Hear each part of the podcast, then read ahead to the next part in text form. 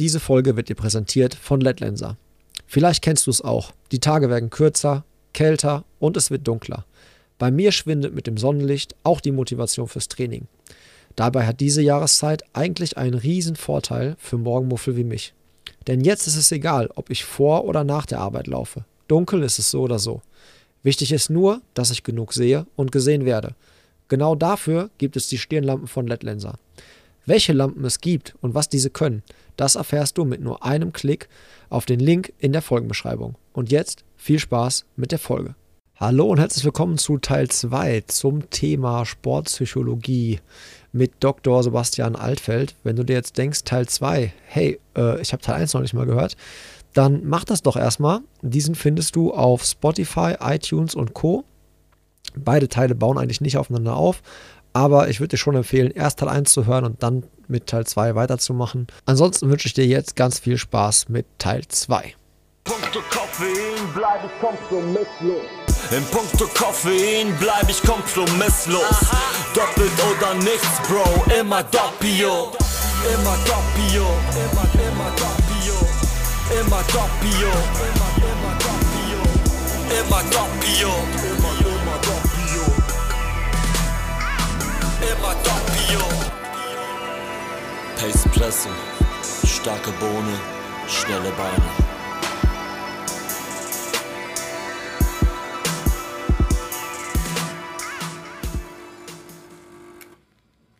Ähm, war natürlich eine, eine, eine Hörerfrage auch ganz klassisch so, okay, ähm, wie überwinde ich den inneren Schweinehund? Ich meine, wir haben jetzt schon mhm. auch viel darüber gesprochen, so morgens dunkel, dies, das, aber gibt es da auch irgendwie so, so, so, so, mhm. so einen Trick für den Kopf, irgendwie, wie ich einen inneren Schweinehund überwinde?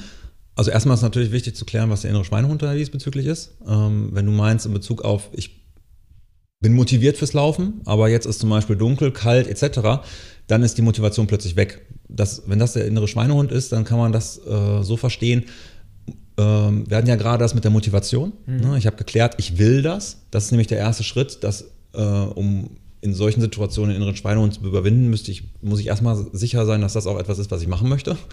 Äh, also demzufolge ist genau das vielleicht erstmal wichtig, dieses Aufschreiben, was habe ich davon? Also Vor- und Nachteil ist vielleicht schon ein ganz wichtiger Aspekt dahinter ähm, weil dadurch mir klar wird, was ist eigentlich mein Schweinehund und wenn ich das Warum sehr gut geklärt habe, ähm, reduziert sich der Schweinehund oftmals.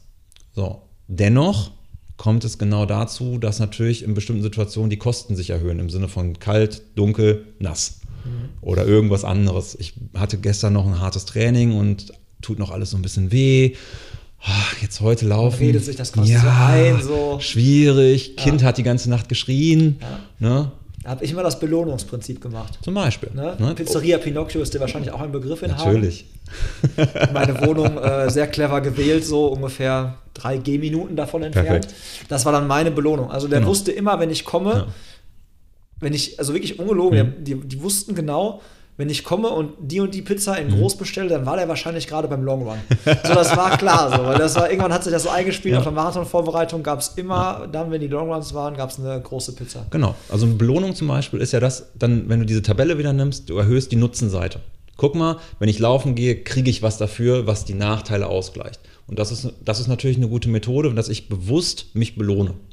Problem, wenn ich das ganz, ganz oft mache, wird äh, das ist das eine. das aber das andere ist halt, wenn ich immer wieder mich belohnen muss, um eine Tätigkeit zu machen, dann ist es ja eine Art von Zwingen. Ne? Das ist natürlich nicht im Sinne der ganzen Geschichte. Ja. Wenn ich mich immer wieder zum Laufen zwingen muss, indem ich Pizza bestelle. Sondern dann ist vielleicht wichtig, nochmal einen Schritt zurückzugehen. Will ich das wirklich? Und dann kommt natürlich ein zweiter Aspekt mit rein. Und zwar, unser Gehirn ist leider nicht dazu da, uns daran zu erinnern, warum uns Dinge in einer Situation wichtig sind. Ich erkläre es gerne an so einem Beispiel. Ähm, du weißt ja, wo zu Hause deine Gläser stehen. Ja. Jetzt kommt deine Frau auf die Idee, die Gläser woanders hinzustellen. Kommt sie sehr oft. Kommt also generell bei meinem Eigentum kommt sie sehr oft auf die Idee, es woanders hinzustellen. ja. Perfekt. Hat sie aber gesagt.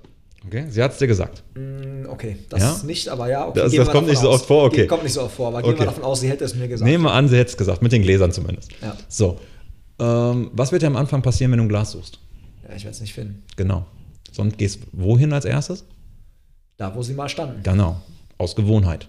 So ist es nämlich auch in solchen Situationen, wo ich etwas machen möchte eigentlich, was mir wichtig ist, aber jetzt vielleicht irgendwelche anderen Aspekte mit reinkommen, die meine Aufmerksamkeit catchen und sagen, oh, dreckiges Wetter, ich möchte nicht laufen gehen.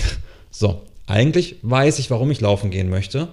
Das ist irgendwo hinten im Hinterkopf, aber in dem Moment ist es nicht präsent. So ist es wie mit dem Schrank. Mhm. So. Vor allem in welchen Situationen, obwohl du weißt, wo die Gläser stehen, vor allem in welchen Situationen wirst du eher in den alten Schrank gehen? Wann ist die Wahrscheinlichkeit am größten? Wenn es so richtig eilig ist. Richtig. Also ich in kann Stresssituationen. Nacht so in der Stress Ganz genau, in Stresssituationen. In Stresssituationen tendieren wir dazu, in Gewohnheiten zu denken oder im Impuls zu denken. Das ist ja auch zum Beispiel wichtig jetzt beim Marathonlauf selbst. Ähm, mein Mann mit dem Hammer, ne, Schmerzen steht kommen. auf, ja, also genau. sprich ihn ruhig an. Genau. ähm, in dem Moment, wenn dann plötzlich die Aufmerksamkeit zu den Schmerzen geht und so weiter, dann ist das im Fokus. Und das ist plötz- plötzlich präsent. Und ich habe nicht mehr im Präsent, wie möchte ich es beenden oder welche Techniken habe ich vielleicht. Welche Techniken habe ich damit umzugehen, sondern jetzt plötzlich ist genau das im Fokus. Und so ist es tatsächlich ja dann auch mit diesem, warum will ich jetzt eigentlich morgens laufen gehen? Wie kriegst du hin, dass du, obwohl du im Stress bist, obwohl, obwohl du vielleicht hektisch bist oder ähnliches, oder müde, ist ja auch nochmal so eine Situation, wo man nicht so viel nachdenkt, dass du dann trotzdem an den neuen Schrank gehst. Wie kriegst du das hin? Ich habe gerade schon überlegt, als du es beschrieben Ja. hast, so, wenn ich mich jetzt nicht motiviere mit einer Pizza. Ich glaube, ich wäre so ein Typ, was mich catchen würde, wäre, wenn ich zum Beispiel ähm, mir irgendwie. Also ich habe ganz doofes Beispiel. Ähm, in, äh, ich habe mal beim San Francisco Halbmarathon irgendwie so den, keine Ahnung warum, den ersten Platz in so einer, in einer dieser Hälften da gemacht vom Ja. Halbmarathon. Und da habe so eine Holzmedaille, so eine Auszeichnung haben die mir per Post noch nachgeschickt. Die ist die einzige Auszeichnung, die in unserer ganzen Wohnung irgendwo einen Platz hat, weil sie so schön ist und weil wir da zusammen im Urlaub waren und das so eine Erinnerung ist. Ich habe mir gedacht, so, das wäre was, wenn ich jetzt wirklich nicht weiß, warum ich es mache oder beziehungsweise so mir das äh, hervorholen muss, da so angucken und dann weißt du wieder so, warum. Ja. Dann kommen die Erinnerungen von dem Lauf hoch oder von diesen Sachen und dann bin Ja. ich motiviert, ohne mir eine, weiß nicht, Genau. 1500 Kalorien Pizza reinzuhauen. Ganz genau. Also, dass ich mir präsent mache, warum ich es mache. Ja. Und beim Schrank, du sagst es gerade, ich hole es irgendwie raus, ich mache mir ein Schild an den alten Schrank, der, da- wo steht, denk an den neuen Schrank. Das heißt, wenn du auf dem Weg dahin bist, ach ja, stimmt, ich gehe dahin. Das heißt, dass ich mir irgendwas überlege, was mir in den Situationen, wenn es mir schwer fällt, dabei hilft, daran zu denken, warum ich das eigentlich mache. Das heißt, dass ich, wenn ich nach Hause komme ähm, und ich bin auf dem Weg zur Couch, dass ich da schon mir irgendwas hingelegt habe oder da steht irgendwas am Fernseher, irgendein Post-it, hey, denk dran. Oder so. Oder irgendwas, da steht irgendwie eine, eine Postkarte, wenn du zum Beispiel als Ziel hast, ich möchte wieder nach San Francisco zum Halbmarathon oder irgendwas, was mit deinem Grund zu tun hat, warum es wertvoll für dich ist. Zum Beispiel, es kann ja einfach sein im Sinne von, es tut mir einfach gut, im Sinne von Stressmanagement. Ich weiß, dass es mir danach gut tut. Nur Das habe ich vielleicht in dem Moment nicht präsent, weil jetzt gerade fühle ich mich nicht danach. Aber ich weiß, dass es mir danach besser geht, dass ich mir da zum Beispiel eine Erinnerung mache durch ein Zitat oder durch einen eigenen Spruch oder irgendwas, was mich daran erinnert, guck mal, denk dran, danach geht es dir besser. Mach es. So, das kann teilweise schon helfen, mich einfach daran zu erinnern und, und dann der entscheidende Prozess zu sein, der dahin kommt, der mich dahin führt. Und der mir dabei hilft, in dem Moment daran zu denken, warum ich es mache. Und dann kommt dieses innere Gefühl von selbst und erhöht die Wahrscheinlichkeit. Es ist keine Garantie, sondern es geht immer nur um Wahrscheinlichkeiten erhöhen. Erhöht die Wahrscheinlichkeit, dass ich dann doch vielleicht gehe. Ja, Ne? das ist ein ganz interessanter ähm, Punkt von dir. Ich habe immer manchmal Probleme mit der, mit der Achillessehne. Oder ich hatte jetzt Mhm. ähm, einen Riss im Innenmeniskus und konnte, weiß nicht, letztes Jahr im März oder so oder davor noch irgendwie mal so für wirklich vier Monate oder so kaum vernünftig schmerzfrei laufen und so. Und in der Phase habe ich mir so gedacht, Tobi, hört sich dämlich an, aber du sitzt vielleicht setzt dich mal vor eine Kamera und sprichst da rein, wie unfassbar gerne du jetzt gerade schmerzfrei laufen gehen wollen würdest. Ja. und das guckst du dir an, wenn diese doofe Jahreszeit kommt, wo du dann oder wo die Tage kommen, wo du denkst, oh, muss ich, oh, habe ich keinen Bock und keine Ahnung was und dann guckst du den Tobi an, der jetzt alles dafür geben würde, laufen Ja. zu gehen und es gerade aber nicht kann. Ja. Ist das auch so ein, so ein, so ein, so ein Trick? Genau, sowas. Ne? Also ich hätte jetzt gerade was mit einem Zitat gemacht, aber natürlich genau sowas, wo man sich daran erinnert, dass man sich selbst zum Beispiel in den Situationen, wo es gut gelaufen ist, ähm, sich eine eigene Sprachnachricht. Wir haben ja mittlerweile durch die ähm, durch Smartphones und so weiter, trotz aller Nachteile, die sie haben, auch viele Vorteile.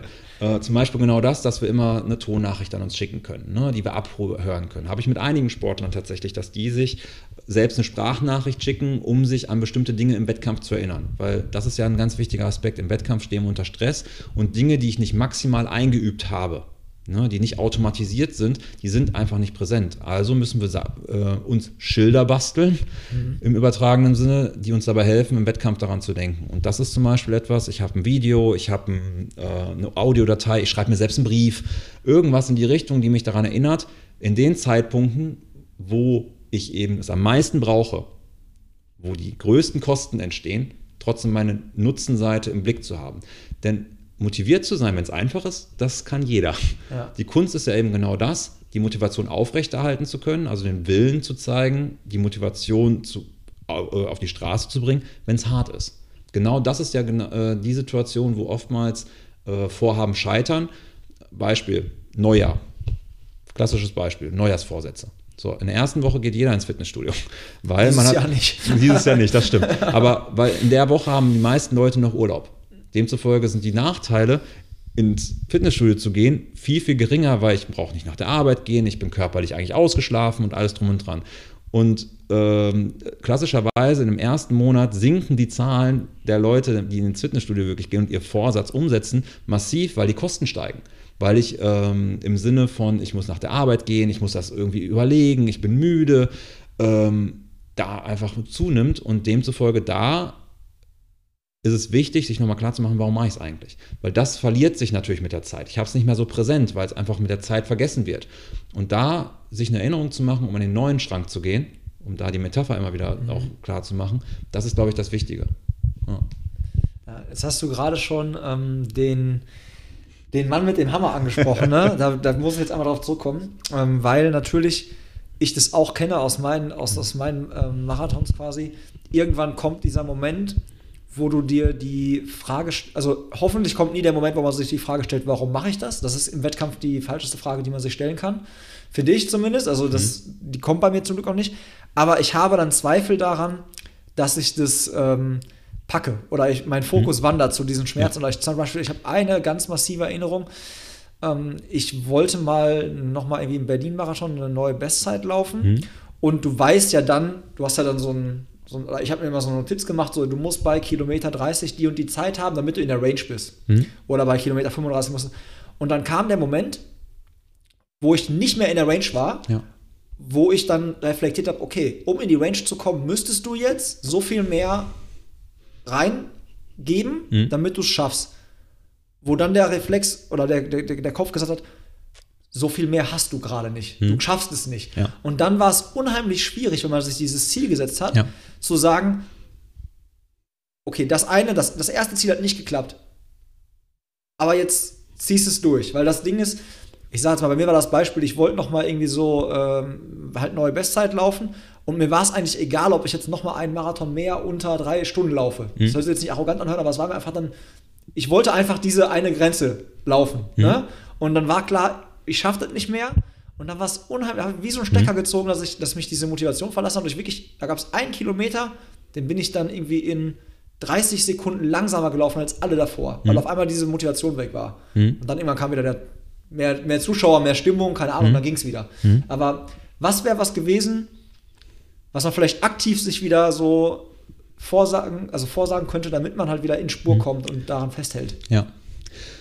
Da gibt es unterschiedliche Ansätze und auch unterschiedliche Haltungen. Also ich, da kann ich jetzt nur dafür sprechen, welche Haltung ich habe. Ich weiß, dass es da draußen Kollegen oder Kolleginnen gibt, die vielleicht auch eine andere Sichtweise darauf haben. Mhm. Ähm, ich aufgrund von vielleicht auch von meiner von meinem Ausbildungshintergrund, also, äh, aus welcher Richtung ich komme, habe da eine andere Sichtweise drauf. Vielleicht, das sage ich nur schon mal vorweg. Es gibt ganz viele andere, die auch funktionieren. Ist ja wie bei okay. Training auch. Ne? Also ja, Marathontraining gibt es genau. auch so viele verschiedene Ansätze. Genau, deswegen, also nur weil ich das jetzt so sage, heißt das nicht, dass das unbedingt der Weg ist, der zum Ziel führen muss. Viele Wege führen nach Rom. Mhm. Ich bin erstmal der Meinung, man muss verstehen, was das für Gedanken sind, die in dem Moment kommen.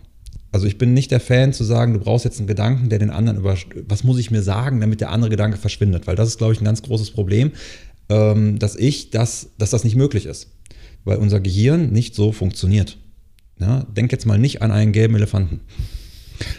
Wir können das nicht. Wir können nicht unsere Gedanken so kontrollieren, wie es vielleicht manchmal suggeriert wird. Das ist, ich finde, das ist, das ist ein Missverständnis. Die Gedanken, man muss verstehen, was Gedanken erstmal sind. Ne? Wir haben zwei Arten von Gehirn in unserem Kopf. Das eine ist unser ja, menschliches Gehirn, in Anführungsstrichen, unser präfrontaler Kortex, wo wir logisch denken. So. das ist aber ein sehr, sehr fauler Teil. Der denkt nicht so gerne. Und dann haben wir einen sehr, sehr schnellen Teil in unserem Kopf. Der assoziiert, der denkt ganz, ganz schnell. Der ist der, der gerade mit dem gelben Elefanten zum Beispiel war. Wir könnten jetzt verschiedene Experimente machen, um dir das zu zeigen. Ähm, man kann aber eigentlich zusammenfassen, ähm, dass du die ganze Zeit denkst. Die ganze Zeit. Und du kannst das nicht kontrollieren, welche Gedanken kommen. Das kannst du nicht.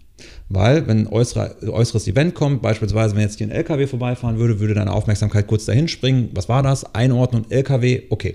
Die Gedanken hast du aber nicht bewusst gewählt. Denn es sind einfach nur Gedanken. Das ist nämlich vielleicht auch nochmal ein ganz wichtiger Punkt. Ähm, der Gedanke, den du da hast, von wegen, ich habe keine Kapazität mehr, ist erstmal nur ein Gedanke. Der bedeutet gar nichts. Ne? Ähm, ich versuche immer gerne, zu, also ich versuche zu vermitteln, Gedanken und Gefühle sind nur Hinweise. Die geben uns den Hinweis, guck mal hin und prüf mal, aber die bedeuten nichts. Das sind keine Beweise. Beispiel Spinnenangst oder Höhenangst. Ne, nehmen wir mal ich auch. Hast du auch? Höhenangst. Boah, Höhenangst. letztens beim Laufen, ey. Klippe irgendwie so gelaufen ja. mit einem Kumpel, irgendwie ja. so einen Weg, keine Ahnung, wo wir waren, im Sauerland. Auf einmal ging es da so ganz steil runter mit Straße. Ja. Ich habe es erst gar nicht realisiert. Auf einmal war vorbei bei mir. Genau. Echt. Und dann kann ich, äh, kann ich mal fragen, nur weil du den Gedanken hast, boah, ich könnte jetzt fallen und könnte sterben, ist wahrscheinlich der Gedanke, der dahinter steckt. Bist du da in einer gefährlichen Situation gewesen? Also in der Objektiv, wirst, bist du gefallen oder hättest du fallen können? Weil ja, du da doof, also es war schon so, also es war schon wirklich mhm. ganz kleiner Fahrt und es ging wirklich, du wirst es kennen, B54 ja. oberhalb so von äh, Priorei. Diese, wo, ja. da, wo da auch diese Geröllhänge sind und so. Da waren wir, keine. Ahnung, so ein ganz dober Weg. Und mir ist das erst gar nicht aufgefallen, bis halt einmal ein Baum mhm. umgefallen ist, der quer auf dem Weg lag. Und ich musste quasi vom, mit dem Laufen aufhören mhm. und musste über den Baum rüberklettern genau. und dann wieder mit dem Laufen anfangen. Und dann habe ich realisiert, okay, ey, du, dann hast du realisiert, gerade? Genau, dann, bist, dann ist dir aufgefallen, oh, was ist hier eigentlich? Ja. So, das heißt, da ist der Gedanke durch den Kopf geschossen, okay, hier ist gerade was nicht so cool. Objektiv, rein objektiv, war die Situation so, dass du jetzt, dass es gefährlich war? wenn du jetzt einfach gelaufen wärst, weitergelaufen bist, etc., war sie gefährlich? Wahrscheinlich, also zumindest nicht so, wie ich es in dem Moment eingestuft habe. Genau. Also es, da ist auf jeden Fall eine Diskrepanz. Das heißt, nur weil du den Gedanken hattest, das ist jetzt super gefährlich, heißt das nicht, dass du in Gefahr bist. Ja? Das ist, glaube ich, ein ganz wichtiger Unterschied. Nur weil du den Gedanken hast, dass es so ist, muss das so nicht sein. Das heißt, unser Kopf arbeitet eben genau so, dass wir Gedanken bekommen, die uns Hinweise geben, prüf doch mal, aber nicht der Realität entsprechen müssen. Deswegen nenne ich das gerne den Affen. Wir haben einen Affen im Kopf, alle von uns, der ganz, ganz schnell arbeitet. So. Aber ein Affe denkt halt nicht nach. Der gibt uns immer nur den Hinweis, weil er uns schützen möchte, hey, guck mal. Und diesen Gedanken sollte ich nicht eins zu eins übernehmen, sondern erstmal, okay, was bedeutet das eigentlich? Und bedeutet auch, Gedanken verschwinden auch wieder. Gedanken sind erstmal nichts bedrohlich. Sie wirken vielleicht bedrohlich und der Hinweis zum Beispiel, scheiße, meine Muskeln äh, machen gerade zu oder könnten jetzt gerade zumachen ich habe keine Körner mehr, ist vielleicht nur der Hinweis, dass das sein könnte. Es ist aber nicht der Beweis, dass es so ist. Wie du ja scheinbar auch bewiesen hast, weil du konntest offensichtlich ja weiterlaufen. Ja. Ne? Das heißt, zu verstehen, was erstmal Gedanken sind, ist, glaube ich, ein ganz wichtiger Punkt. Und das zu erlernen, zu verstehen, dass Gedanken verschwinden, auch mit der Zeit, ähm, dass sie erstmal nichts bedeuten. Nur, dass es ein Hinweis sein kann. Und dann somit ruhig zu bleiben und die nicht bekämpfen zu müssen, im Sinne von, boah, bloß weg damit, so darf ich bloß nicht sein, weil du kannst nicht kontrollieren, welche Gedanken kommen. Der wird auch zum Beispiel dieser Gedanke, wie du sagst, ich zweifle, oder die Frage, warum mache ich das eigentlich? Die kann kommen. Und das ist einfach nur, weil unser Kopf so tickt. Das ist nichts Schlimmes. Das ist überhaupt nichts Schlimmes. Muss es dir dann eine Antwort parat haben? Nö. Weil es ist erstmal nur ein Gedanke. Und den Gedanken dann für sich äh, entweder beantworten zu können, klar zu machen, sich bewusst zu machen, okay, da hat mir mein Affe jetzt gerade mal die Frage gestellt und das ist auch okay. Ich kann mich jetzt damit beschäftigen oder ich kann mich auch wieder auf was anderes konzentrieren. Und das ist, glaube ich, genau das, dass ich darauf vorbereitet bin. Das ist nämlich ein Unterschied im Sinne von, ich drücke den Affen zur Seite und sage, ich darf bloß nicht so denken. Oder ich registriere, okay, ich habe den Affen und das ist okay, dass der Affe da ist, das ist normal. Die Frage kommt und die darf kommen, aber die bedeutet nichts oder die muss nichts bedeuten und ich kann mich auf was anderes konzentrieren, ist ein unterschiedlicher Umgang. Ich mache das gerne mit so einem Wasserball. Der Affe ist wie ein Wasserball. Okay? Wenn ich den Wasserball in der Hand habe und ich drücke ihn unter Wasser, passiert was mit dem Wasserball? Der, wieder nach oben. der kommt wieder nach oben. Das ist dieses, ich darf das nicht haben, ich muss mich bloß ablenken. Das funktioniert eine gewisse Zeit. Und es kann sein, dass ich dann, weil irgendwas passiert, meinen Fokus wieder woanders habe und das überstanden habe. Das funktioniert. Aber es ist sehr, sehr anstrengend. Und es kann sein, dass es nicht funktioniert, ähm, und der Affe entsprechend wiederkommt und mich immer wieder damit beschäftige.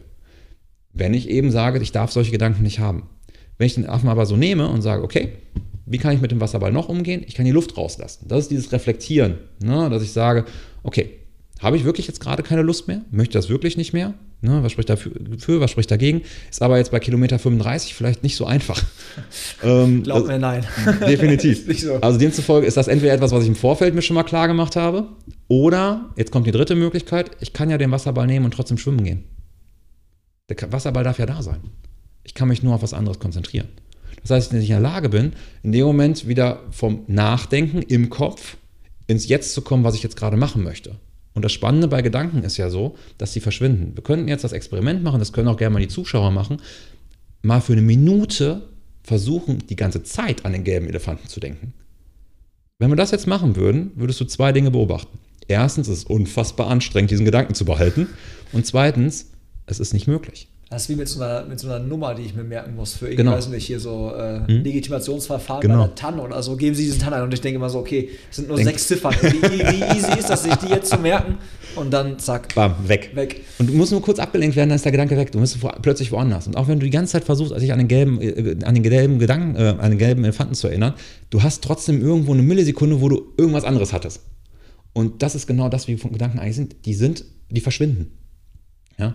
Schöner, schönes ja, wobei das Beispiel lasse ich mal raus. Aber das ist erstmal was, äh, etwas, was für mich klar sein muss, wenn ich meinen Fokus woanders hinlegen kann. Sprich, der Gedanke darf da sein, ich konzentriere mich einfach auf was anderes, wie zum Beispiel, ähm, ich fange wieder an zu zählen. Ne? Wie viele Schritte mache ich? Wie sind meine Atem, Atemzüge? Oder ich äh, konzentriere mich bewusst auf die Außenumgebung. Äh, ne? Welche Bäume sind hier? Welche Zuschauer sind hier? Äh, was sehe ich eigentlich gerade? Ähm, dadurch lege ich meinen Fokus wieder woanders hin oder ich habe ein Lied im Kopf oder ähnliches und beschäftige mich mit das anderen. Der Gedanke darf da sein, aber ich springe wieder woanders hin. Ähm, fördert dazu, dass, äh, also fördert, dass der Gedanke dann irgendwann einfach verschwinden kann. Ähm, außer, ähm, ohne dass ich ihn bekämpfen muss. So, das ist aber jetzt wieder das mit dem Schrank.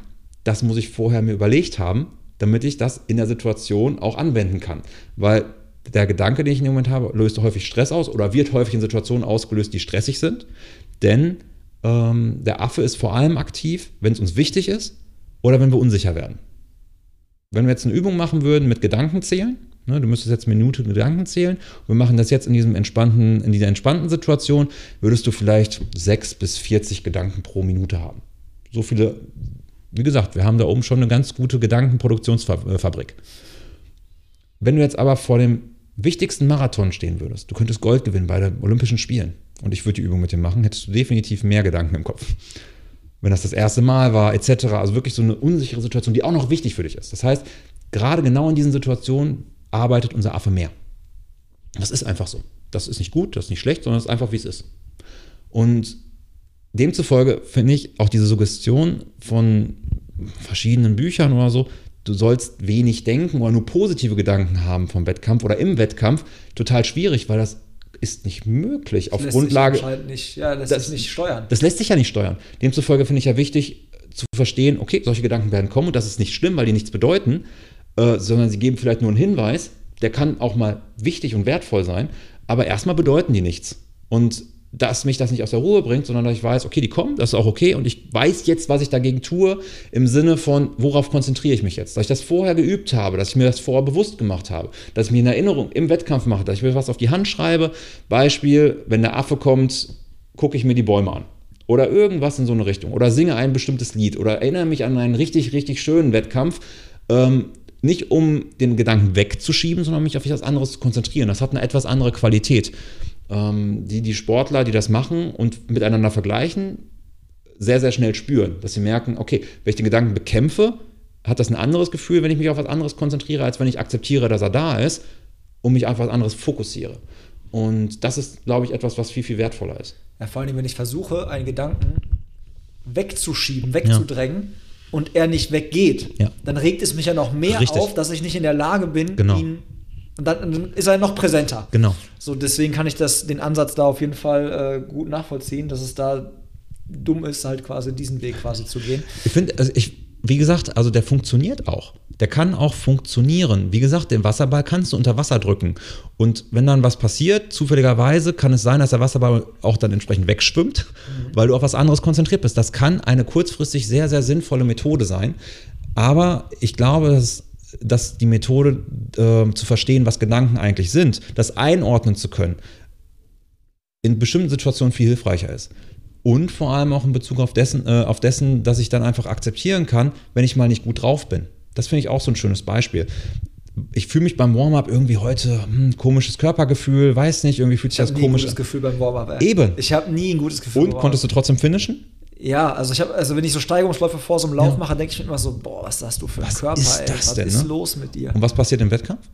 Ja, dann funktioniert es hoffentlich. Also meistens funktioniert Meistens fun was bedeutet Irgendwie. das? Dass man halt, äh, dass man, ja, dass, dass unser Körpergefühl, dass mein Körpergefühl mich erstens täuscht und es irgendwie an so, also es geht immer mal so, ja, ne? also, ein Gefühl ändert sich so schnell. Das ist das Krasse. Unser natürlich, wenn du jetzt objektiv Gründe hast, im Sinne von, äh, ja, ich habe leider schlecht getapert und äh, bin natürlich mega äh, untererholt und habe immer noch Laktat in mir drin und deswegen habe ich müde Beine.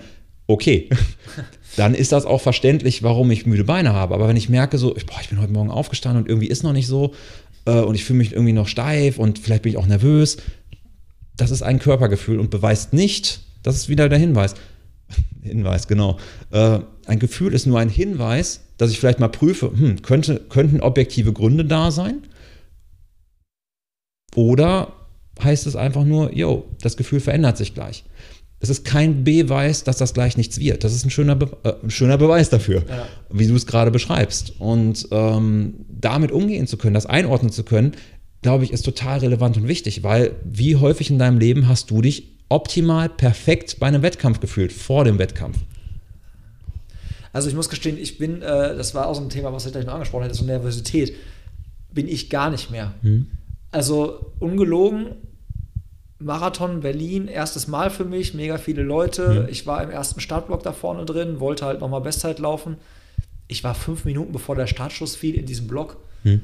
Also normalerweise wäre ich wahrscheinlich in Panik verfallen, aber es war so irgendwie, weil du so schnell kommst du da gar nicht eigentlich rein, aber es habe mir da gar keine Gedanken drum gemacht und der Startschuss fiel ich mir einfach losgelaufen. Also mhm. ich habe das zum Glück, habe ich das eigentlich gar nicht mehr, wobei mhm. ich mir manchmal auch wünsche, ich hätte es mal wieder. Mhm damit es diesen so einen besonderen Touch hat. Weißt du, was ja. ich meine? Das ist, das, also manchmal, glaube ich, beflügelt so eine Nervosität im gewissen Maße auch. Mhm. Ich habe aber auch selber bei ähm, Kumpels gesehen, die extrem, also wirklich, also, ähm, boah, kann ich irgendwie thematisieren, wer das war oder so, aber es, ich habe schon oft gesehen, dass, dass Leute wirklich sich so, die waren gar nicht mehr ansprechbar. Also so, so wirklich komplett mhm. rausgezogen, musstest du wirklich in Ruhe lassen und weiß nicht, also komplett abgetaucht, so, ne? Was ich immer nie verstanden habe, weil ich halt nie so war, mhm. aber jeder geht da halt anders mit um, ne? Mhm. Wäre jetzt auch eine Frage gewesen, zu der wir vielleicht jetzt direkt irgendwie kommen können. Wenn ich jemand, wenn ich jemand bin, der extremst nervös ist, der mhm. wirklich so dann morgens fast keinen Bissen runterkriegt, aber man natürlich vorher was essen muss und so. Gibt es da einen Trick, diese Nervosität mhm. auszutricksen? Also erstmal vielleicht klar, du hast gerade gesagt, äh, es wäre total schön, wenn ich wieder nervös wäre, weil es würde mir vielleicht was bringen, zeigt erstmal ganz wichtig, dass Nervosität hilfreich sein kann. Denke ja? ich, ja. Weil Nervosität ist ja eigentlich die Vorbereitung unseres Körpers, Kampf- oder Fluchtreaktion, ne, um leistungsfähiger zu sein.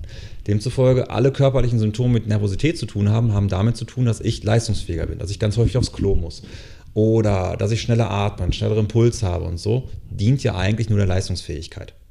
Kritisch wird es, wenn die Nervosität so hoch ist, dass es mich eher blockiert, also in diese Starre komme. Ne? Wenn man jetzt, äh, von, man kennt diesen Begriff Angststarre, das ist dann, wenn ich zu nervös bin. Ne? Es gibt nämlich so einen individuellen Bereich. Das ist nämlich vielleicht erstmal der erste wichtige Tipp für jemanden, der vielleicht zu nervös ist. Ich sollte wissen, wann bin ich denn gut? Ne? Also wenn man jetzt mal so eine Skala nimmt oder ich kann jedem, wer mit Skalen nicht so arbeiten kann, so eine Skala von 0 bis 100, der kann auch so ein Gummiband nehmen, nimmt das zwischen die Daumen ähm, ja, habt ihr das gerade hier? Kannst Wir ja sind ja auf deiner Couch. Genau, richtig. Hier. Klar, ich ja. Gummibänder hier. Ähm, kannst du zwischen die Daumen machen und kannst ja damit einfach mal testen, wie, wie angespannt ist man. Dann kannst du ein bisschen prüfen, hm, wie fühle ich mich gerade und dann kann man so ein bisschen schauen, wie fühle ich mich gerade, wie fühle ich mich vor einem Wett guten Wettkampf oder wie fühle ich mich vor einem Wettkampf, der nicht so gut gelaufen ist. Das ist echt so. Also ja? auch relativ Relativ entspannt? Relativ entspannt, okay. Hat es mal einen Wenn es jetzt keine, wenn es jetzt keine, ähm, muss man dazu sagen, wenn es keine Sportart ist, mhm. die ich nicht beherrsche. Also ich sage jetzt mal als Beispiel, mhm. richtig nervös war ich mal. Ich habe mal zu so einem, mhm. kennst du vielleicht auch, in Hohenlimburg gibt es so ein Hobby-Wasserballturnier. Ja. Und dann war irgendwie in so einer Hobbytruppe war noch so, ey, Tobi, wir brauchen noch einen. Mhm. Du kannst doch schwimmen. Machst du diesen Anschwimmer, da wird der Ball in die Mitte geworfen und du preschst da irgendwie auf einen zu. Mach ich. Kein Problem. Dass das natürlich nichts mit dem Schwimmen zu tun hat, was ich äh, mhm. praktiziert habe, war mir auch noch nicht bewusst. Aber da war ich unheimlich nervös, weil es einfach was war, was ich halt nicht mhm. konnte, wo ich nicht ja. einschätzen kann, was kommt auf mich ja. zu. Das hatte ich bei den ersten Triathlons auch noch. Aber wenn man dann halt weiß, mhm. da passiert jetzt, die passiert mhm. nichts, ähnlich wie du sagtest, halt, als ich diesen Abhang da runter geguckt mhm. habe, was soll dir passieren? Ja. Wenn ich, wenn, als das in meinem Kopf sich so festgesetzt hat, was soll denn passieren? So, außer mhm. dass du die Bestzeit nicht erreichst. Was soll mhm. passieren? Ja. Dann war das weg. Da beschreibst du eigentlich ganz schön ähm, die zwei Ebenen. Du musst unterscheiden, Nervosität ist ja eigentlich nur eine Reaktion. So, ich werde nervös, wenn vorher, also wenn, äh, wenn ich vorher was realisiere. Also Nervosität ist eigentlich nur eine Reaktion. So, eine Reaktion auf eine Bewertung der Situation, in die ich jetzt reingehe. Du schreibst, beschreibst gerade ganz schön, ich werde dann nervös, wenn ich merke, dass ich nicht die Ressourcen dafür habe, damit umzugehen, weil ich es vielleicht nicht kenne, weil ich noch keine Erfahrung damit gesammelt habe. Vielleicht bin ich auch schlecht vorbereitet. Ne? Also, wie gehe ich in eine Situation rein und dann ist das meine Reaktion darauf. Das Spannende ist, dass es sehr, sehr äh, subjektiv. Ne? Ich weiß nicht, du kennst bestimmt auch jemanden, wo du sagst, warum ist die Person immer so nervös? Die ist doch super topfit, die ist richtig gut vorbereitet und trotzdem geht die Person jedes Mal mit unfassbar hoher Nervosität rein. Das liegt daran, wie vorhin mit dem Schrank, wir haben oftmals gar nicht so präsent, dass wir die Situation vielleicht meistern können. Also wenn man die Person fragt, wie zuversichtlich bist du eigentlich auf diese Situation, dass du vorbereitet bist, sagt die Person vielleicht, boah, auf einer Skala von 0 bis, 0 bis 100, boah, vielleicht so 30. Ich fühle mich total unsicher obwohl objektiv, wenn du mit ihr das in einer ruhigen Minute mal diskutieren und reflektieren würdest, die Person eigentlich super vorbereitet ist. Und, aber das ist halt genau das, dass der Person das vielleicht in der Situation nicht bewusst ist. Und deswegen die Nervosität entsteht, weil ich mich unsicher fühle. Oder weil die Wichtigkeit so hoch ist. Ja, und ich da das Gefühl habe, oh, ich kenne das noch nicht. Deswegen, du sagst es gerade, es wäre so schön, mal wieder nervös zu sein. Es wäre total spannend, wenn du jetzt in ein Rennen gehen würdest, wo es plötzlich um was richtig Wichtiges für dich geht, wie du damit umgehst, wenn du nicht mehr kennst, nervös zu sein, wie du damit plötzlich mit der Nervosität umgehst, weil du das ja dann nicht gewohnt bist, ob das das dann nochmal verstärken würde, noch nervöser zu sein. Das wäre ganz interessant. Ähm, aber da spricht jetzt gerade der Psychologe mit Experimenten. ähm, nee, aber das ist tatsächlich eine schöne Beschreibung, dass Nervosität eigentlich eine Reaktion auf Bewertung ist. Deswegen ein wichtiger Schritt im Umgang mit Nervosität könnte nochmal sein, sich zu überlegen, warum bin ich gut vorbereitet? Also sich nochmal klar zu machen, was habe ich eigentlich alles getan? Und da kommt nochmal vielleicht den ersten Gedanken, den ich beim Wettkampf habe, Vielleicht bin ich gewohnt, eher so zu katastrophisieren, das wird sowieso nichts und oh, ich bin wieder so schlecht vorbereitet. Wie gesagt, Gedanken sind Hinweise. Also vor allem die ersten Gedanken, die wir haben.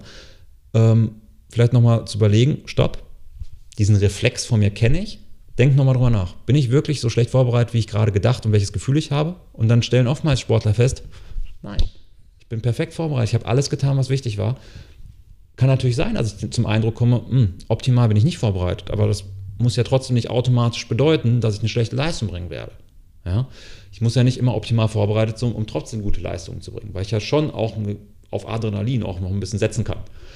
Ähm, deswegen, das ist vielleicht ein wichtiger Aspekt. Dann mit dem Gummiband, Nervosität, um da nochmal drauf zurückzukommen, ähm, unterscheidet sich eben genau aus, aufgrund dessen, wie unsicher fühle ich mich in der Situation vorher, wie gut vorbereitet fühle ich mich, wie bekannt ist mir die Situation. Es kommen ganz viele Faktoren damit rein. Und jeder reagiert da anders, weil jeder ja unterschiedlich seine Ressourcen wahrnimmt. Dann gibt es da einen bestimmten Bereich, in dem du am besten funktionierst. Zwischen dieser 0 bis 100 oder vom Gummiband her. Das ist wichtig, erstmal kennenzulernen. Weil, wenn ich weiß, oh, am besten bin ich bei 60 Prozent, aber ich bin immer bei 80 Prozent, muss ich irgendwie hinbekommen, von 80 auf 60 zu kommen. Und das ist natürlich dann der Aspekt, wo jetzt verschiedene Techniken mit reinspielen können. Das eine kann helfen, dass ich mit Gedanken umgehen kann. Also diesen, das, was ich gerade beschrieben habe, diesen automatischen Gedanken, der vielleicht anspringt im Sinne von, boah, ich bin schlecht vorbereitet. Dass ich weiß, dass der Gedanke kommt und weiß, wie ich damit umzugehen habe. So, das kann ja schon meine Nervosität dann entsprechend relativieren.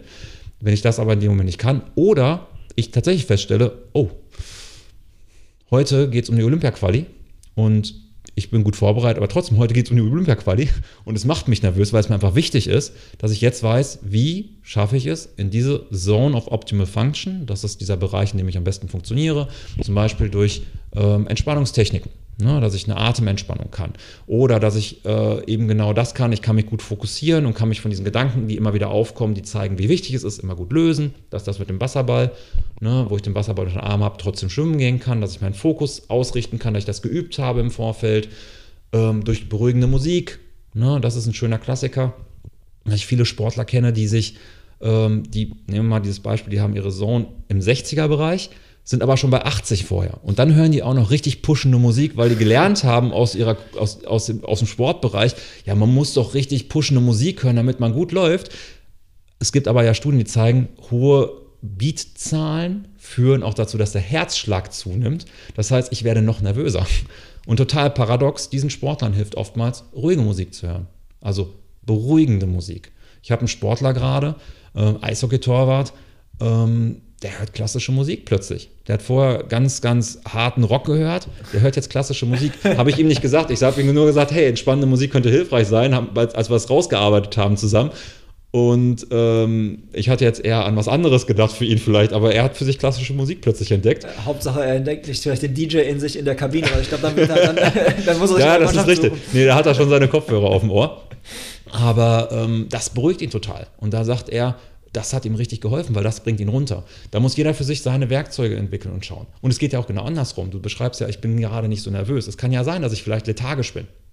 Ähm, Beispiel, äh, ich nehme mal das Beispiel jetzt Frauen. Ähm, das ist auch kein Stereotyp und ist nicht böse von mir gemeint, aber ein Unterschied zwischen Männern und Frauen ist ja, Frauen haben einmal im Monat ihre Periode. Und es gibt Frauen, die, wenn ihre Periode haben, dass sie sich körperlich nicht so wohlfühlen. Sprich, dass die ähm, dann vielleicht auch lethargisch sind. Und die können ja jetzt am Wettkampftag nicht sagen, sorry, ich habe meine Periode, ich laufe heute nicht. Oder können wir den Wettkampf vielleicht auf nächste Woche verschieben. Das können wir ja nicht sagen. Das heißt, eine Frau äh, sollte in dem Moment wissen, was mache ich, wenn ich mich körperlich gerade irgendwie nicht so aktiviert fühle und somit eher, im, wenn ich, ich gehe wieder in den Anspannungsbereich 60, ich habe äh, 60 als optimalen Bereich, ich bin aber bei 10, weil ich mich nicht gut fühle, was kann ich dagegen machen? Ne? Rafael Nadal beispielsweise nimmt immer eine kalte Dusche vom Spiel, weil das den Körper aktiviert.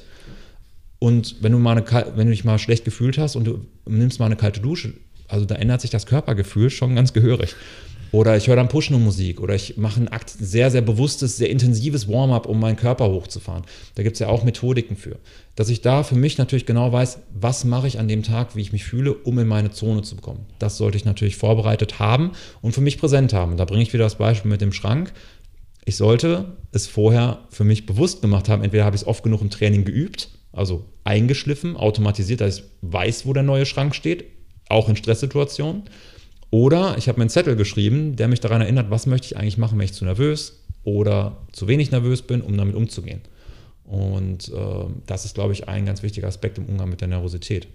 Und ich glaube, das ist nochmal ganz wichtig, vor allem für Ausdauersportler. Man hat ja schon ganz schön viel Zeit im, im, Wettkampf. Das heißt, mit der Zeit nimmt die Nervosität auch ab. Unser Körper kann ein Gefühl nicht lange aufrechterhalten. Das heißt, das ist, glaube ich, auch nochmal ein Riesenvorteil für Ausdauersportler, dass einfach irgendwann aufgrund der körperlichen Anstrengung das Gefühl eh zur Seite äh, rutscht und es was anderes ist als bei einem 100-Meter-Lauf, wo ich nur 10 Sekunden habe mit der, ähm, und die Nervosität da möglicherweise viel, viel größeren Einfluss haben kann. Ja. ja. Ja, es ist nochmal ein guter Hinweis. Ne? Also, ähm, was genau? Was war jetzt gerade für dich interessant? Ja, dieser, dieser Hinweis, dass halt, es kommt darauf an, was ist, also dass diese Nervosität weg ist, weil ich kenne das von mir, als ich halt noch in Anführungszeichen nervöser war, hm. dann ähm, es ist ja Startschuss, die ersten Meter und dann ist es ja auch irgendwann gegessen. So, egal ob es beim Triathlon ist, so nach der ersten Boje beim Triathlon ist es dann auch, hm. hat sich auch wieder gesetzt. Genau. So. Oder sagen wir mal, viele, die unsicher beim Schwimmen sind, weil es halt nicht ihre beste Disziplin ist, zu denen ich mich auch immer gezählt habe. Mir ging es auch immer besser, als ich dann wusste, okay, ich habe wieder äh, Boden unter den Füßen, ja. so, ich setze mir jetzt auf mein Fahrrad und ja. ab dann, jetzt geht's ab. Ja. So, das passt halt, ne? Das stimmt schon. Genau, ich glaube, ähm, das ist, glaube ich, auch das, was man unterscheiden muss. Ob ich jetzt ein bisschen aufgeregt bin ne, und dann in den Wettkampf starte und somit mich akklimatisieren kann. Oder ob mich die Nervosität schon drei, vier, fünf Tage lang begleitet und mir deswegen Körner nimmt. Weil wenn ich natürlich schon so lange angespannt bin, also ich habe jetzt Sportler, die teilweise, ich habe jetzt eine Sportlerin betreut, die hat sich schon zwei Wochen vor dem Wettkampf massiv unter Druck gesetzt. Und eins muss man ja berücksichtigen, Nervosität heißt Stress. Stress heißt körperliche Anspannung. Anspannung bedeutet, Energie wird gebraucht. Anspannung von Muskulatur heißt, es wird Energie verbraucht. Und demzufolge verbrauche ich Körner, die ich möglicherweise im Wettkampf brauchen könnte. Das heißt, ähm, wenn ich ähm, diese Methodik, die ich gerade beschreibe, ist vor allem für die Leute wichtig natürlich, die sich im Vorfeld schon so einen Stress machen, dass das ähm, möglicherweise Körner kosten könnte. Im Sinne von Schlafentzug. Ne? Schlafentzug. Wenn du so krass nervös genau. bist, dir Oder ich kann nichts Schlaf. essen ne? und ich beschäftige mich mental. Ich kann gar nicht mehr mich mit, mit meinen Freunden treffen, weil ich schon so die ganze Zeit mit meinem Gedanken beschäftigt bin. Dann wäre das natürlich äh, hilfreich, dass ich erstens weiß, was Gedanken sind, um mich distanzieren zu können, dass ich Entspannungstechniken kann, um einfach da mir Körner auch wieder zu sparen, die ich möglicherweise verbrauche und im Wettkampf nicht mehr zur Verfügung habe. Für die ist das, glaube ich, vor allem wichtig. Ich habe jetzt noch ähm, eine Sache auch aus meiner äh, persönlichen äh, Historie quasi hier auf dem Zettel und zwar Leistungsdruck. Ich versuche ich es mal zu, für dich zu schildern und für die, für die Zuhörer und Zuschauer. Und zwar, als ich mit dem Laufen angefangen habe, und da wird es jedem, glaube ich, so gehen, man wird ja erstmal tendenziell immer schneller. Und irgendwann ist man dann an einem Punkt angekommen, wo man halt relativ gut austrainiert ist oder auf einem gewissen Level sich eingepegelt hat und wo es schwieriger wird, nochmal wieder schneller zu laufen. Und bei mir hat das damals dazu geführt, dass ich Wettkämpfe vermieden habe oder Wettkämpfe gemieden habe, weil ich Angst hatte, ins Ziel zu kommen und nicht mehr schneller geworden zu sein. Was natürlich gerade beim Laufen sowas von dämlich ist oder auch beim Triathlon sowas von dämlich ist, weil die Strecken sind ja auch nicht vergleichbar. Also ein 10-Kilometer-Lauf kann ja bergig sein, kann flach sein, kann mit Gegenwind sein, kann warm sein, kann kalt sein. Aber es hat mich wirklich gehemmt, weil ich Angst davor hatte, ins Ziel zu kommen und nicht nochmal, also mich nicht nach vorwärts zu entwickeln, gedanklich. Ja. Total Banane, aber Und du beschreibst gerade ein ganz, ganz schönes Phänomen, das, was ich gerade beschrieben habe mit dem Affen. Du sagst gerade, in der Situation kriege ich Angst, weil mir durch den Kopf geht, scheiße, ich könnte mich nicht verbessern. Und jetzt sitzt du hier gerade, das ist eigentlich total Banane. Wenn ich da in Ruhe drüber nachdenke, totaler Quatsch, weil die kann man nicht vergleichen, die Strecken. Ähm, anderer Tag, andere Uhrzeit, anderes Trainingsalter. Ne, da kommen ja ganz viele Faktoren mit rein, die es unmöglich machen, die Zeiten miteinander zu vergleichen. Und das ist genau das, was ich vorhin beschrieben habe. Schnelles Denken, langsames Denken. Das schnelle Denken sagt, oh mein Gott, das ist total schlecht, wenn ich das jetzt hier nicht schaffe. Und das langsame Denken, der Tobi, denkt jetzt gerade drüber nach und sagt, hä, totaler Quatsch eigentlich. das- und das ist eigentlich ein schöner Hinweis dafür, ähm, dass wir bedauerlicherweise in vielen Situationen so impulsiv denken, diesen schnellen Gedanken nehmen oder dieses Gefühl nehmen im Sinne von Angst und es als Beweis dafür nehmen und du dann zum Beispiel dein Verhalten darauf ausrichtest, dass, ja, das ist total doof, das möchte ich ja nicht, weil das scheint ja so zu sein, also laufe ich nicht. Ne? Das ist ein schönes Beispiel dafür. Ja, also wie gesagt, ist auch jetzt total nicht mehr so, weil ich aber auch, muss ich glaube ich, ich bin jetzt auch wieder damit zusammen, jetzt bin ich halt, oder ich habe mich halt gedanklich davon verabschiedet, dass ich halt ähm, aktuell in so eine Form kommen kann, wo ich diese Zeiten überhaupt angreifen kann. Ne? Weil jetzt mit Family und weniger Ja. Zeit und dies und das, ich, der Fokus ist jetzt ein ganz anderer. Von daher ist es jetzt auch total egal. Ne? Ähm, nur damals war das halt echt irgendwie so, dass ich sagte so, nee, komm, du musst, äh, oder irgendwie man diesen Drang hatte, immer besser und schneller zu werden, bis ich halt für mich reflektiert habe. Es ist nicht machbar. Auch ein, auch ein äh, Topläufer wie ein Eliud Kipchoge läuft nicht jedes Mal besser und der geht dann auch nicht nach Hause, wenn er das nicht geschafft hat oder langsamer gelaufen ist und hinterfragt alles, was er da so gemacht hat. Ja, also das war bei mir noch so, so, ein, so ein Punkt und so ein Aspekt. Könnt ihr gerne mal äh, sagen, falls ihr da auch so, so komische Affen in eurem Kopf habt, die euch da so Streiche spielen oder wenn ihr auch gute Techniken habt, wie man damit umgeht, dann könnt ihr uns auch das total gerne sagen. Also Ja. Also vielleicht ganz kurz, um so diese Irrationalität von unserem Affen zu zeigen. Es gibt so ein schönes Experiment, um zu zeigen, wie unser Affe funktioniert. Einfach um zu zeigen, dass Gedanken nur Hinweise und keine Beweise sind. Hast du Lust drauf? Ja. Einfach mal auszuprobieren? ja, Welche Farbe hat dein T-Shirt? weiß, Welche Farbe hat mein Schrank? Weiß, glaube ich, Genau. Welche Farbe hat der Tisch? weiß, Deine Tasse? weiß, Schnee? weiß, Was trinkt die Kuh? Milch. Ah, nee, äh, was? Scheiße. Genau das. unser, unser Affe greift auf Erfahrungen zurück, auf frühere Situationen, die wir kennen, oder, und das ist ja das, was die Werbung sich zugute macht, indem irgendwas vorher gezeigt wird. Warum kommt im Kino erst die Eiswerbung und dann kommt der Eismann? Weil dann plötzlich die Idee kommt, oh, ich brauche Eis. Ja, oder ich brauche Süßigkeiten. Ähm, das wird sich zugute gemacht. Aber das ist genau das auch, was im Alltag immer wieder aktiv ist. Und genau in diesen Situationen, wo wir zum Beispiel dann über eine Leistung nachdenken oder über ein Ergebnis nachdenken, wir bedauerlicherweise unreflektiert einen ersten Impuls haben, einen ersten Gedanken, der, den wir aber bedauerlicherweise oftmals als Beweis nehmen, boah, das darf so nicht sein, das darf so nicht passieren, anstatt ihn nur als Hinweis zu nehmen, vielleicht um dann in einer ruhigen Minute nochmal, okay, stopp, wovor habe ich jetzt genau Angst? Schreibe ich mir mal auf. Okay, ich habe Angst davor, dass ich, wenn ich meine Zeit nicht schaffe, dass es bedeutet, ich, werd, ich bin nicht gut. Ich bin kein guter Läufer. Dass ich da noch mal drüber nachdenke, was dafür spricht, was dagegen spricht, um das mal wirklich rational zu reflektieren, um so, wenn ich den Wasserball jetzt nochmal nehme, die Luft rauszulassen. Weil oftmals unsere Gedanken oder unsere Sorgen, unser Grübeln über Dinge tatsächlich eher irrationale Gedanken sind, weil unser Affe sehr, sehr schnell denkt. Und ähm, das zu lernen, glaube ich, ist so relevant. Für Sportler ich bin auch der Meinung, eigentlich für die Allgemeinbevölkerung. Ähm, leider lernen die das oftmals erst, wenn sie äh, mit einem Psychologen gearbeitet haben, sei es aus einer Krise heraus oder weil sie sich optimieren wollen. Das wäre eigentlich total schön, wenn es in der Schule schon gelehrt wird. Aber ja, das wäre total schön, wenn das irgendwie mitgenommen werden könnte. Ja. ja. Ich check mal eben ganz kurz die Instagram-Story, weil da habe ich ja die ganzen Hörerfragen quasi gespeichert. Ja. Und ich, also ich bin mir eigentlich ziemlich sicher, dass wir alles automatisch irgendwie schon untergebracht haben. Ähm, wir hatten den Schweinehund, den habt ihr, den wolltet ihr wissen. Ihr wolltet was zum Suchtverhalten wissen. Ihr wolltet ähm, wissen, wieso man daran zweifelt, wenn man trotzdem in ganz guter Form ist. Das hatten mhm. wir auch. Ja, wir haben äh, rausgefunden, wie man den Mann mit dem Hammer veräppeln kann. Und ähm, ja, ist Siegen wirklich Kopfsache, wie es in vielen Büchern beschrieben wird? Die Frage hatten wir so noch nicht, aber im mhm. Prinzip sind, haben wir sie auch trotzdem so beantwortet.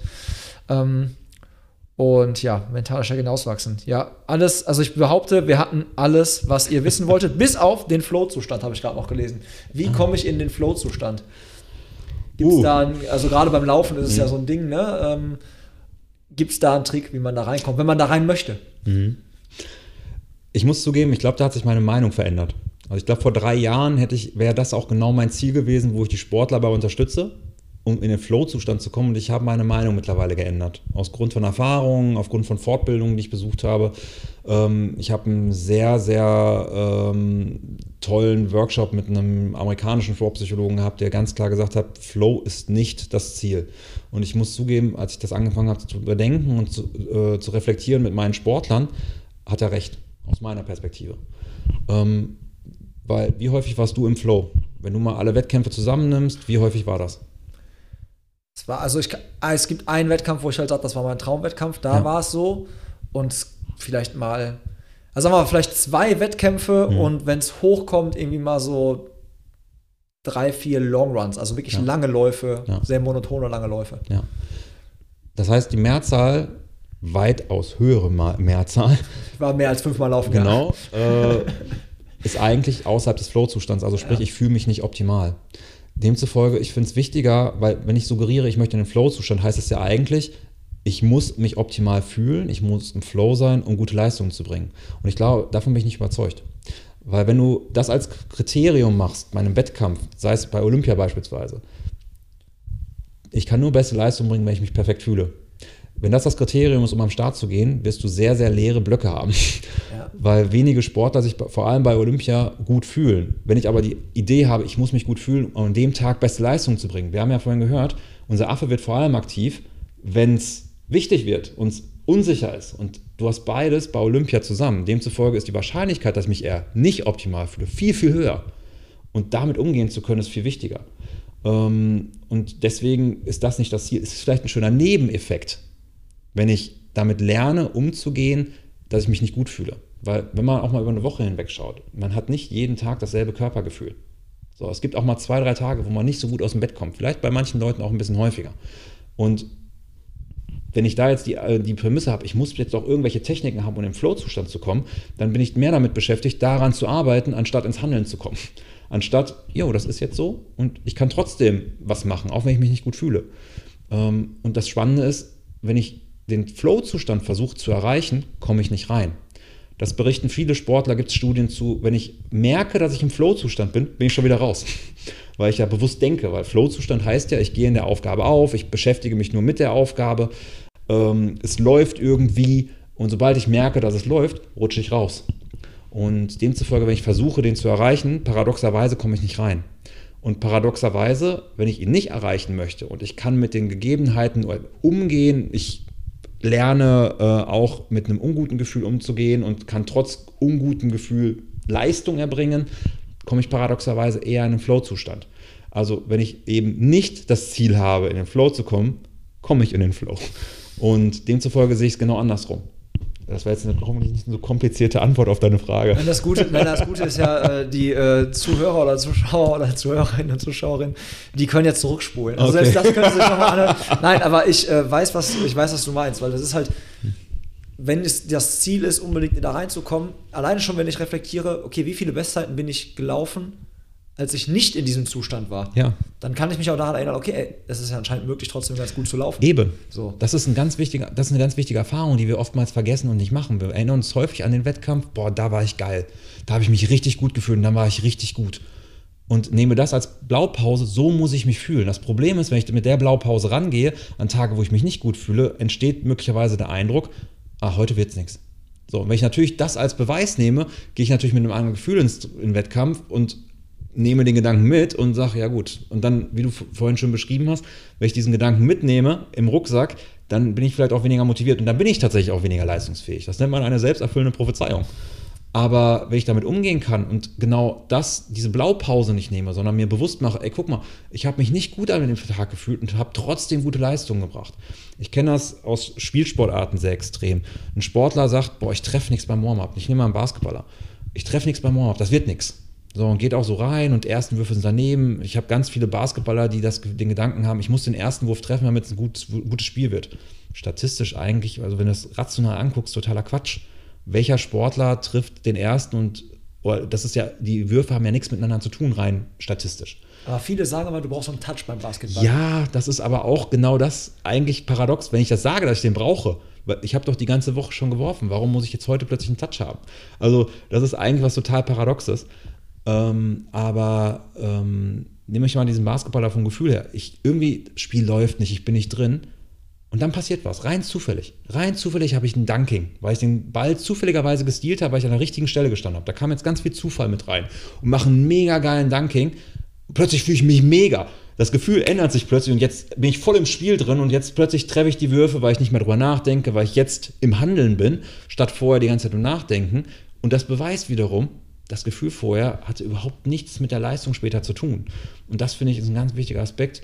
Und wenn ich ähm, das als Blaupause nehme, ich muss mich gut fühlen, komme ich natürlich in so einen Judging-Prozess, anstatt mir bewusst zu machen, hey, wie häufig habe ich mich nicht gut gefühlt und dann sind solche Dinge passiert, wo, ich mein, wo sich mein Gefühl verändert hat und plötzlich habe ich richtig gut gespielt oder bin ich richtig gut gelaufen. Und dass das halt passieren kann ähm, und sich klar zu machen, ein Gefühl und ein Gedanke ist nur ein Hinweis, kein Beweis. Das, das nehme ich auf jeden Fall heute mit. Das wird aber nicht der Folgentitel. Ich habe schon einen anderen Folgentitel im Kopf. ähm, und ich habe vor allem noch eine Sache im Kopf, die ich mit ja. dir spielen will. Und zwar ähm, in der quasi jetzt neuen Saison hier, Podcast-Saison, wenn ja. man so will, möchte ich mit meinen Gästen immer so eine kleine Challenge spielen. Okay. Und ähm, bei der, bei der ersten Folge in 2021 war es eine, eine Lauf-Challenge, weil ich ja weiß, dass du halt aus der Basketballschiene kommst, habe ich mir für dich eine Basketball-Challenge überlegt. Und ich war heute Morgen nochmal auf äh, YouTube. Okay weil ich mich irgendwie daran erinnert habe, es gibt natürlich so einen Dunking-Contest. Das mache ich jetzt mit dir nicht, keine Sorge. Son also hier, ne, kannst du mit dem Post-its, kannst du genau. gerne von mir aus nochmal Dunking-Contest machen. Ähm, es, ich habe was gefunden äh, von äh, so, so, quasi, wo Dreier geworfen wurden. Mhm. Wo die Leute dann irgendwie eine, eine Minute, neun Sekunden Zeit hatten und quasi diese ganze Linie rumgegangen mhm. sind und da immer fünf Bälle lagen, die mhm. sie dann quasi reinwerfen mussten. Ähm, da würde ich dir gerne die Hausaufgabe geben, sobald du das wieder machen kannst, dass du dir das quasi mal dieses Setup so aufbaust. Und dann vereinbaren wir beide im, im, im Nachgang. Da muss ich nämlich noch mal ein bisschen überlegen, wie wir das machen. Auf jeden Fall, wenn du halt, sag ich mal, als Beispiel 50% der, der Würfe, die du nimmst, triffst in dieser 1 Minute 9, dann äh, schaltest du quasi für alle Hörerinnen und Hörer und für dich natürlich auch dann einen Rabattgutschein von äh, 10% frei. wenn du mehr triffst, halt dann noch 20 und wenn du Okay. ganz, ganz viele triffst, 30%. Wie wir diese Range angehen, das besprechen wir beide mal gleich noch. Da müssen wir auf jeden Fall handeln. Aber ich glaube, es ist eine geile Challenge. Du stellst einfach dann äh, irgendwo ein Smartphone auf Mhm. und filmst diese eine Minute neun und wir zählen mit, wie viele du versenkst. Okay. Und wenn diese Folge quasi dann online geht, in der dritten KW 2021, dann äh, kriegst du von mir den Gutschein. Ich poste den dann auch. Und dann äh, könnt ihr quasi von deinem Handeln an diesem, an diesem Tag, in dieser eine Minute neun, dann äh, partizipieren und äh, schön shoppen und dabei Geld sparen. Habt ihr auch wieder ein schönes, gutes Gefühl. Finde ich eine coole Idee. Wir müssen natürlich schauen mit Corona-bedingten Hallenschließungen. Ist natürlich gerade schwierig. Genau. Wenn nicht äh. Street, Mhm. ne, musst du Wind mit einkalkulieren. definitiv, definitiv. Kannst auch so ein kleines Windfähnchen aufstellen oder so, ist alles in Ordnung. Ja. Aber das fände ich, ich habe das heute Morgen gesehen, ich fand das, äh, es war eine ganz geile Challenge, glaube Mhm. ich. Ja. Mhm. Läuft die Uhr. So, ich hoffe, dir hat es gefallen. War super. Ich danke, dass ich Ja, da ne? sein durfte. Ja, ich weiß gar nicht, ob wir im Kindergarten so viel geredet haben. Boah. Ich weiß nur, dass wir zusammen gebastelt haben. Ja, das äh, konnte ich definitiv schlechter als reden, hoffe ich. Von daher ähm, bedanke ich mich einmal für deine Zeit. Danke auch. Und äh, danke euch fürs Zuhören und äh, Zuschauen. Gebt gern wie immer Feedback. Und ja, schauen wir mal, was äh, das noch alles so gibt. Wenn ihr Fragen an Sebastian habt oder wenn ihr euch fragt, ey, der war so cool drauf, von dem möchte ich jetzt gerne mal irgendwie vielleicht mal Hilfe in Anspruch nehmen oder mal vielleicht echt mal hier so eine, hier so auf die Couch oder in das, aufs Sofa kommen. Die Kontaktdaten von Sebastian findet ihr unten in der Beschreibung zum Video und natürlich auch dann zur Podcast-Folge. Cool. An der Stelle, wie gesagt, vielen Dankeschön. Dank und bis zum nächsten Mal. Ciao! Tschüss. Vielen Dank fürs Zuhören. Mehr Content findest du auf Instagram, dem Blog auf unserer Webseite sowie Facebook und YouTube. Falls du Strava nutzt, dann schau gerne in unserem Club vorbei und werde Teil der Community. Ich freue mich natürlich auch über Feedback, ein Abo oder eine Bewertung auf iTunes, Spotify und Co. Pacepresso. Starke Bohne, schnelle Beine.